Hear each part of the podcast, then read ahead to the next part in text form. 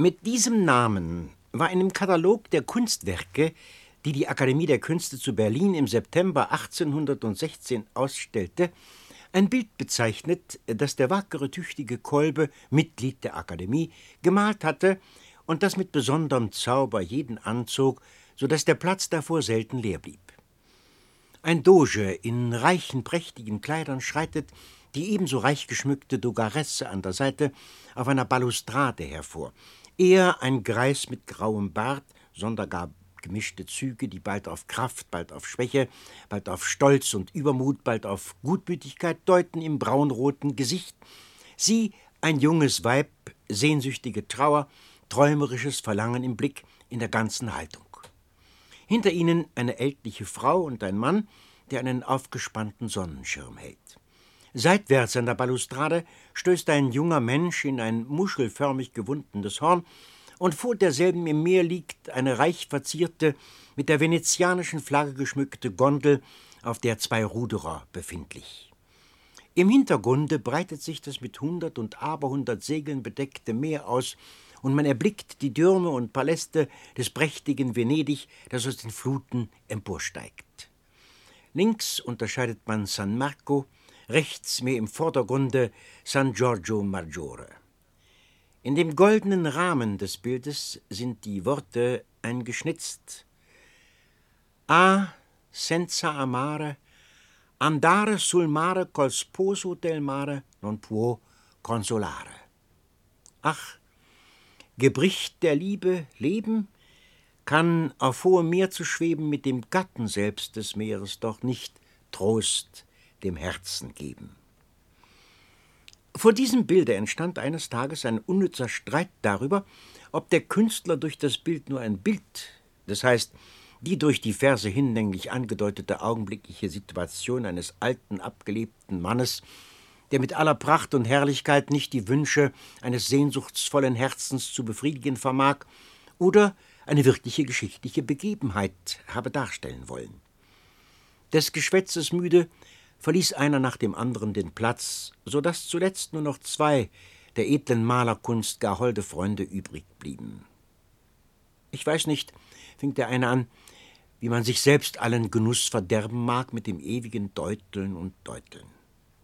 Außerdem, dass ich ja genau zu ahnen glaube, was es mit diesem Dogen, mit dieser Dogaresse für eine Bewandtnis hat im Leben, so ergreift mich auch auf ganz besondere Weise der Schimmer des Reichtums und der Macht, der über das Ganze verbreitet ist. Sie, diese Flagge mit dem geflügelten Löwen, wie sie der Welt gebietend in den Lüften flattert. O herrliches Venedig! Er fing an, Durandots Rätsel von dem adriatischen Löwen herzusagen. Kaum hatte er geendet, als eine wohltönende Männerstimme mit Karlavs Auflösung einfiel. Von den Freunden unbemerkt hatte sich hinter ihnen ein Mann hingestellt, von hohem, edlem Ansehen, den grauen Mantel malerisch über die Schulter geworfen, das Bild mit funkelnden Augen betrachtend. Man geriet ins Gespräch, und der Fremde sagte mit beinahe feierlichem Tone Es ist ein eigenes Geheimnis, dass in dem Gemüt des Künstlers oft ein Bild aufgeht, dessen Gestalten zuvor unkennbare körperlose, im leeren Luftraum treibende Nebel eben in dem Gemüte des Künstlers erst sich zum Leben zu formen und ihre Heimat zu finden scheinen. Und plötzlich verknüpft sich das Bild mit der Vergangenheit oder auch wohl mit der Zukunft und stellt nur dar, was wirklich geschah oder geschehen wird. Kolbe mag vielleicht selbst noch nicht wissen, dass er auf dem Bilde dort niemanden anders darstellte als den Dogen Marino Falieri und seine Gattin Annunziata. Der Fremde schwieg. Aber beide Freunde drangen in ihn, dies Rätsel ihnen so zu lösen, wie das Rätsel vom Adriatischen Löwen. Da sprach er: Habt ihr Geduld, ihr neugierigen Herren, so will ich euch auf der Stelle mit Falieris Geschichte die Erklärung des Bildes geben. Aber Habt ihr auch Geduld. Ich werde sehr umständlich sein, denn anders mag ich nicht von Dingen reden, die mir so lebendig vor Augen stehen, als habe ich sie selbst erschaut. Das kann auch wohl der Fall sein, denn jeder Historiker, wie ich nun einmal einer bin, ist ja eine Art redendes Gespenst aus der Vorzeit. Die Freunde traten mit dem Fremden in ein entferntes Zimmer, wo er ohne weitere Vorrede in folgender Art begann. Vor gar langer Zeit, und irre ich nicht, so war es im Monat August des Jahres 1354, als der tapfere genuesische Feldherr Paganino Doria geheißen, die Venezianer aufs Haupt geschlagen und ihre Stadt Parenzo erstürmt hatte. Im Golf dicht vor Venedig kreuzten nun seine wohlbemannten Galeeren hin und her wie hungrige Raubtiere, die in unruhiger Gier auf und niederrennen, spähend, wo die Beute am sichersten zu haschen. Und Todesschrecken erfasste Volk und Signorie. Alle Mannschaft, jeder, der nur vermochte, die Arme zu rühren, griff zur Waffe oder zum Ruder. In dem Hafen von San Nicolo sammelte man die Haufen. Schiffe, Bäume wurden versenkt, Kette an Kette geschlossen, um dem Feinde den Eingang zu sperren. Während hier in wildem Getümmel die Waffen klirrten, die Lasten in das schäumende Meer niederdonnerten, sah man auf dem Rialto die Agenten der Signorie, wie sie, den kalten Schweiß sich von der bleichen Stirn wegtrocknend, mit verstörtem Gesichte, mit heiserer Stimme Prozente über Prozente boten für bares Geld, denn auch daran mangelte es der bedrohten Republik. In dem unerforschlichen Ratschlusse der ewigen Macht lag es aber, dass gerade in dieser Zeit der höchsten Kümmernis und Not der bedrängten Herde der treue Hirte entrissen werden sollte. Ganz erdrückt von der Last des Ungemachs starb der Doge Andrea Dandulo, den das Volk sein liebes Gräfchen, il caro Contino, nannte, weil er immer fromm und freundlich war und niemals über den Markusplatz schritt ohne für jeden des Geldes oder des guten Rates Bedürftigen für diesen Trost im Munde, für jenen Zechin in der Tasche zu führen. Wie es denn nun geschieht, dass den vom Unglück entmuteten jeder Schlag, sonst kaum gefühlt, doppelt schmerzlich trifft, so war denn auch das Volk, als die Glocken von San Marco in dumpfen, schauerlichen Klängen den Tod des Herzogs verkündeten, ganz außer sich vor Jammer und Betrübnis. Nun sei ihre Stütze, ihre Hoffnung dahin, nun müssten sie die Nacken beugen dem genuesischen Joch, so schrien sie laut, unerachtet, was die eben nötigen kriegerischen Operationen betraf, der Verlust des Dandulo eben nicht so verderblich schien. Das gute Gräfchen lebte gern in Ruhe und Frieden. Es verfolgte lieber den wunderbaren Gang der Gestirne als die rätselhaften Verschlingungen der Staatsklugheit, es verstand sich besser darauf, am heiligen Osterfest die Prozession zu ordnen, als ein Kriegsheer zu führen. Nun kam es darauf an, einen Doge zu wählen, der, gleich begabt mit mutigem Feldherrnsinn und tüchtiger Staatsklugheit, das in seinen Grundfesten erschütterte Venedig rette von der bedrohlichen Gewalt des immer kühneren Feindes. Die Senatoren versammelten sich, aber da sah man nichts als trübe Gesichter, starre Blicke, zu Boden gesenkte, in die Hand gestützte Häupter. Wo einen Mann finden, der jetzt mit kräftiger Hand das lose Steuer zu ergreifen und richtig zu lenken vermag? Der älteste Rat, Marino Bodoeri geheißen, erhob endlich seine Stimme. Hier um uns, unter uns, so sprach er, hier werdet ihr ihn nicht finden, aber richtet eure Blicke nach Avignon, auf Marino Falieri, den wir hinschickten, um dem Papste Innozenz Glück zu wünschen zu seiner Erhebung. Der kann jetzt was Besseres tun. Der vermag es. Wählen wir ihn zum Doge, allem Ungemach zu steuern. Ihr werdet einwenden, dass dieser Marino Falieri schon an die 80 Jahre alt ist, das Haupt, Haar und Bart reines Silber geworden, dass sein munteres Aussehen, sein brennendes Auge das Glührot auf Nase und Wangen, wie Verleumder wollen, mehr dem guten Zyperwein als innerer Kraft zuzuschreiben ist, aber achtet das nicht. Erinnert euch, welche glänzende Tapferkeit dieser Marino Falieri als Proveditor der Flotte auf dem Schwarzen Meere zeigte. Bedenkt, welche Verdienste es sein mussten, die die Prokuratoren von San Marco bewegen konnten, diesen Falieri mit der reichen Grafschaft Valdemarino zu belehnen. So strich Podoeri Falieris Verdienste wacker heraus und wusste jedem Einwand im Voraus zu begegnen, bis endlich alle Stimmen sich zu Falieris Wahl einten. Mancher sprach zwar noch viel von Falieris aufbrausendem Zorn, von seiner Herrschsucht, seinem Eigenwillen, aber da hieß es, eben deshalb, weil das alles von dem Greise gewichen, wählen wir den Greis und nicht den Jüngling Falieri. Derlei tadelnde Stimmen verhallten nun auch vollends, als das Volk die Wahl des neuen Doge erfuhr und ausbrach in ungemessenen, ausgelassenen Jubel. Weiß man nicht, dass in solch gefahrvoller Zeit, in solcher Unruhe und Spannung, jeder Entschluss, ist er nur wirklich einer, wie eine Eingebung des Himmels erscheint? So geschah es, dass das gute Gräfchen mit all seiner Frömmigkeit und Milde rein vergessen war, und dass jeder rief, beim heiligen Markus, dieser Marino, hätte längst unser Doge sein sollen, und der übermütige Doria säße uns nicht in den Rippen. Und verkrüppelte Soldaten streckten mühsam die lahmen Arme hoch aus in die Lüfte und schrien: Das ist der Falieri, der den Morbasson schlug, der tapfere Heerführer, dessen siegreiche Flaggen im Schwarzen Meere wehten. Und wo das Volk zusammenstand, erzählte einer von des alten Falieri Heldentaten und, als sei Doria schon geschlagen, erhalten die Lüfte von wildem Jubelgeschrei. Hierzu kam, dass Niccolo Pisani, der, mag der Himmel wissen warum, statt dem Doria zu begegnen, mit der Flotte ruhig nach Sardinien gesegelt war, endlich zurückkehrte. Doria verließ den Golf und was die Annäherung der Flotte des Pisani verursachte, wurde dem furchtbaren Namen Marino Falieri zugeschrieben. Da ergriff Volk und Signorie eine Art fanatische Verzückung über die glückliche Wahl, und man beschloss, damit das Außerordentliche geschehe, den neu erwählten Dogen wie den Himmelsboten, der Ehre, Sieg, die Fülle des Reichtums bringt, zu empfangen.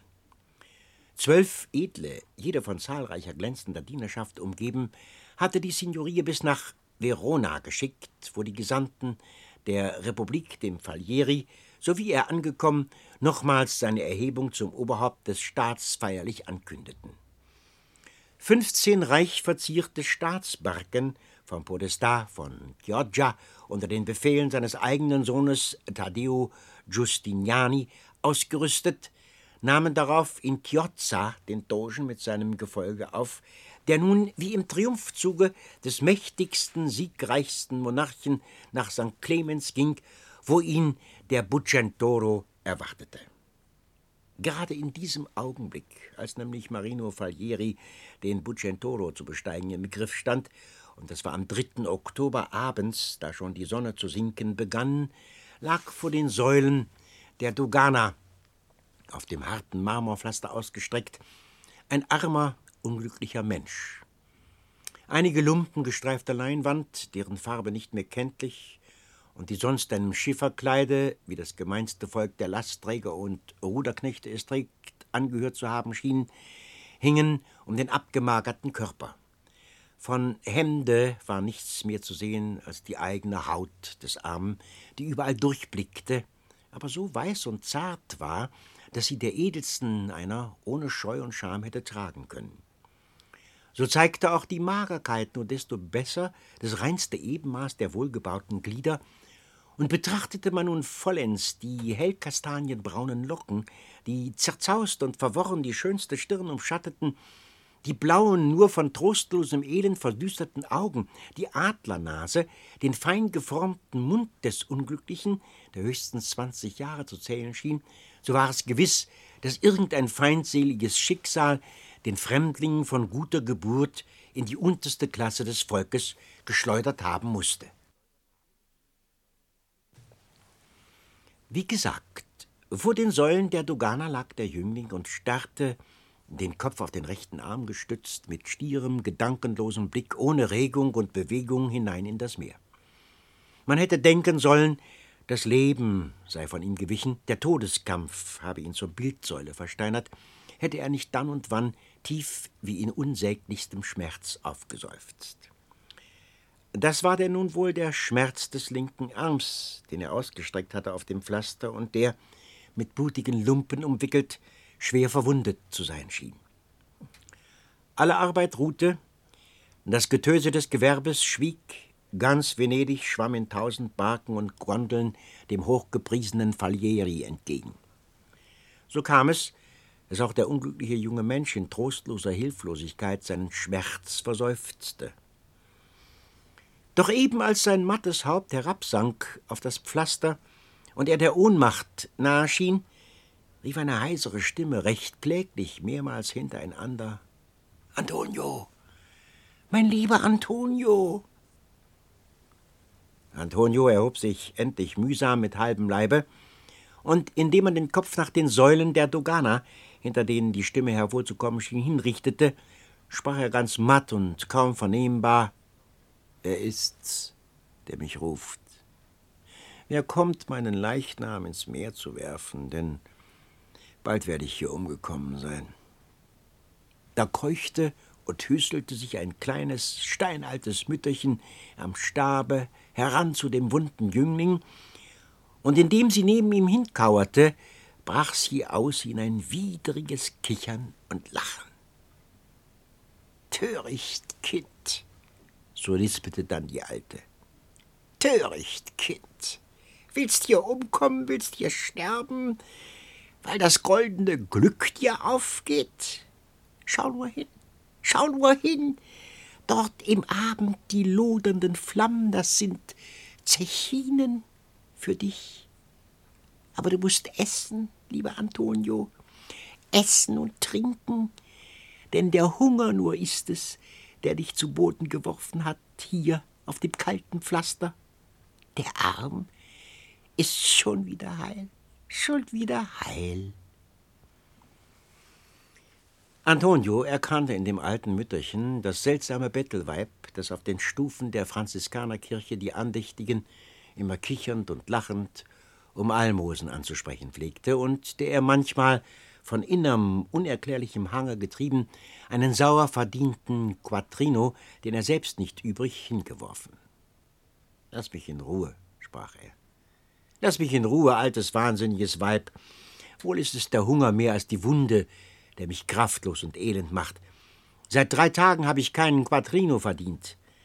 Hinüber wollte ich nach dem Kloster und sehen, ein paar Löffel Krankensuppe zu erhaschen, aber alle Kameraden sind fort. Keiner, der mich aus Barmherzigkeit aufnimmt in die Barke. Und da bin ich hier umgesunken und werde wohl niemals wieder aufstehen. Kicherte die Alte. Warum gleich verzweifeln? Warum gleich verzagen? Du bist durstig, Du bist hungrig, dafür habe ich Rat. Hier sind schöne gedörrte Fischlein, erst heute auf der Zecka eingekauft. Hier ist Limoniensaft, hier ein artig weißes Brötlein.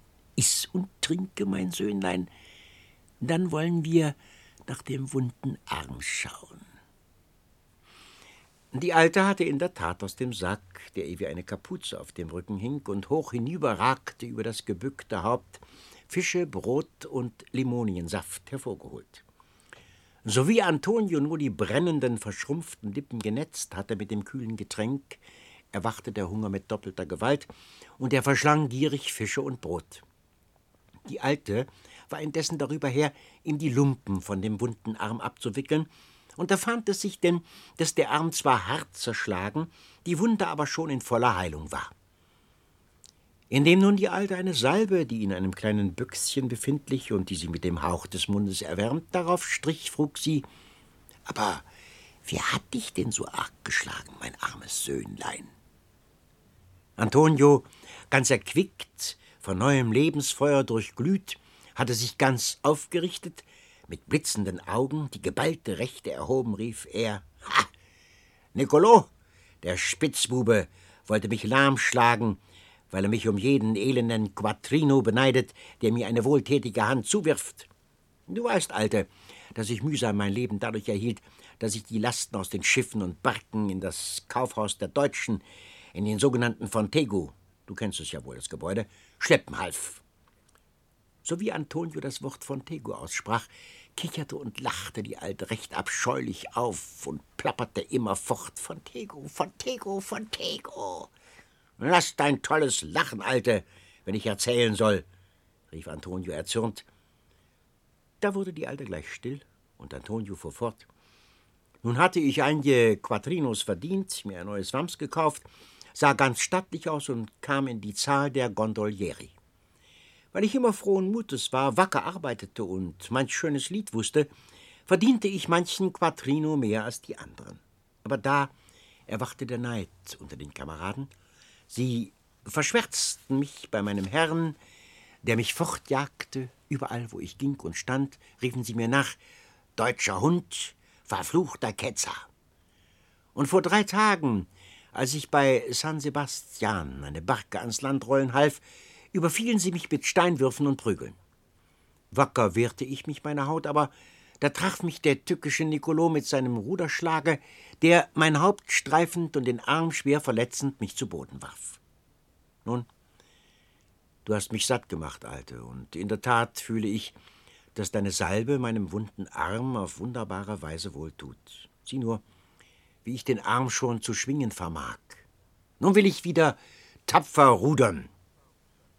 Antonio war vom Boden aufgestanden und schwang den wunden Arm kräftig hin und her.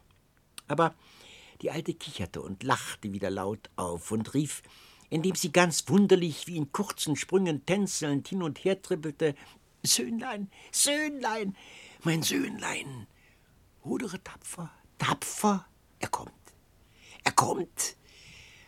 Das Gold glüht in dichten Flammen, rudere tapfer, tapfer, aber nur noch einmal. Nur noch einmal, dann nicht wieder. Antonio achtete nicht auf der alten Beginn, denn vor ihm hatte sich das allerherrlichste Schauspiel aufgetan. Von San Clemens her schwamm der Bucentoro den adriatischen Löwen in der flatternden Flagge mit tönendem Ruderschlag daher, wie ein kräftig beschwingter goldener Schwan. Umringt von tausend Barken und Gondeln schien er, sein fürstlich kühnes Haupt erhoben, zu gebieten über ein jubelndes Heer, das mit glänzenden Häuptern aufgetaucht war aus dem tiefen Meeresgrunde. Die Abendsonne warf ihre glühenden Strahlen über das Meer, über Venedig hin, so dass alles in lodernden Flammen stand. Aber wie Antonio in Vergessenheit alles Kummers ganz entzückt hinschaute, wurde der Schein immer blutiger und blutiger. Ein dumpfes Sausen ging durch die Lüfte, und wie ein furchtbares Echo hallte es wieder aus der Tiefe des Meeres. Der Sturm kam dahergefahren, auf schwarzen Wolken und hüllte alles in dicke Finsternis ein. Während aus dem brausenden Meere höher und höher die Wellen wie zischende, schäumende Ungeheuer emporstiegen und alles zu verschlingen drohten. Gleich zerstäubtem Gefieder sah man Gondeln und Barken hier und dort auf dem Meere treiben. Der Bucentoro, mit seinem flachen Boden unfähig, dem Sturme zu widerstehen, schwankte hin und her. Statt des fröhlichen Jubels der Zinken und Trompeten hörte man durch den Sturm das Angstgeschrei der Bedrängten. Erstarrt schaute Antonio hin. Dicht vor ihm rasselte es wie mit Ketten. Er schaute hinab. Ein kleiner Kahn, der an die Mauer angekettet, wurde von den Wellen geschaukelt. Da fiel es wie ein Blitzstrahl in seine Seele. Er sprang in den Kahn, machte ihn frei, ergriff das Ruder, das er darin fand, und stach kühn und mutvoll hinaus in die See, geradezu auf den Bucentoro. Je näher er kam, desto deutlicher vernahm er das Hilfsgeschrei auf dem Bucentoro. Hinan, hinan, rettet den Doge, rettet den Doge!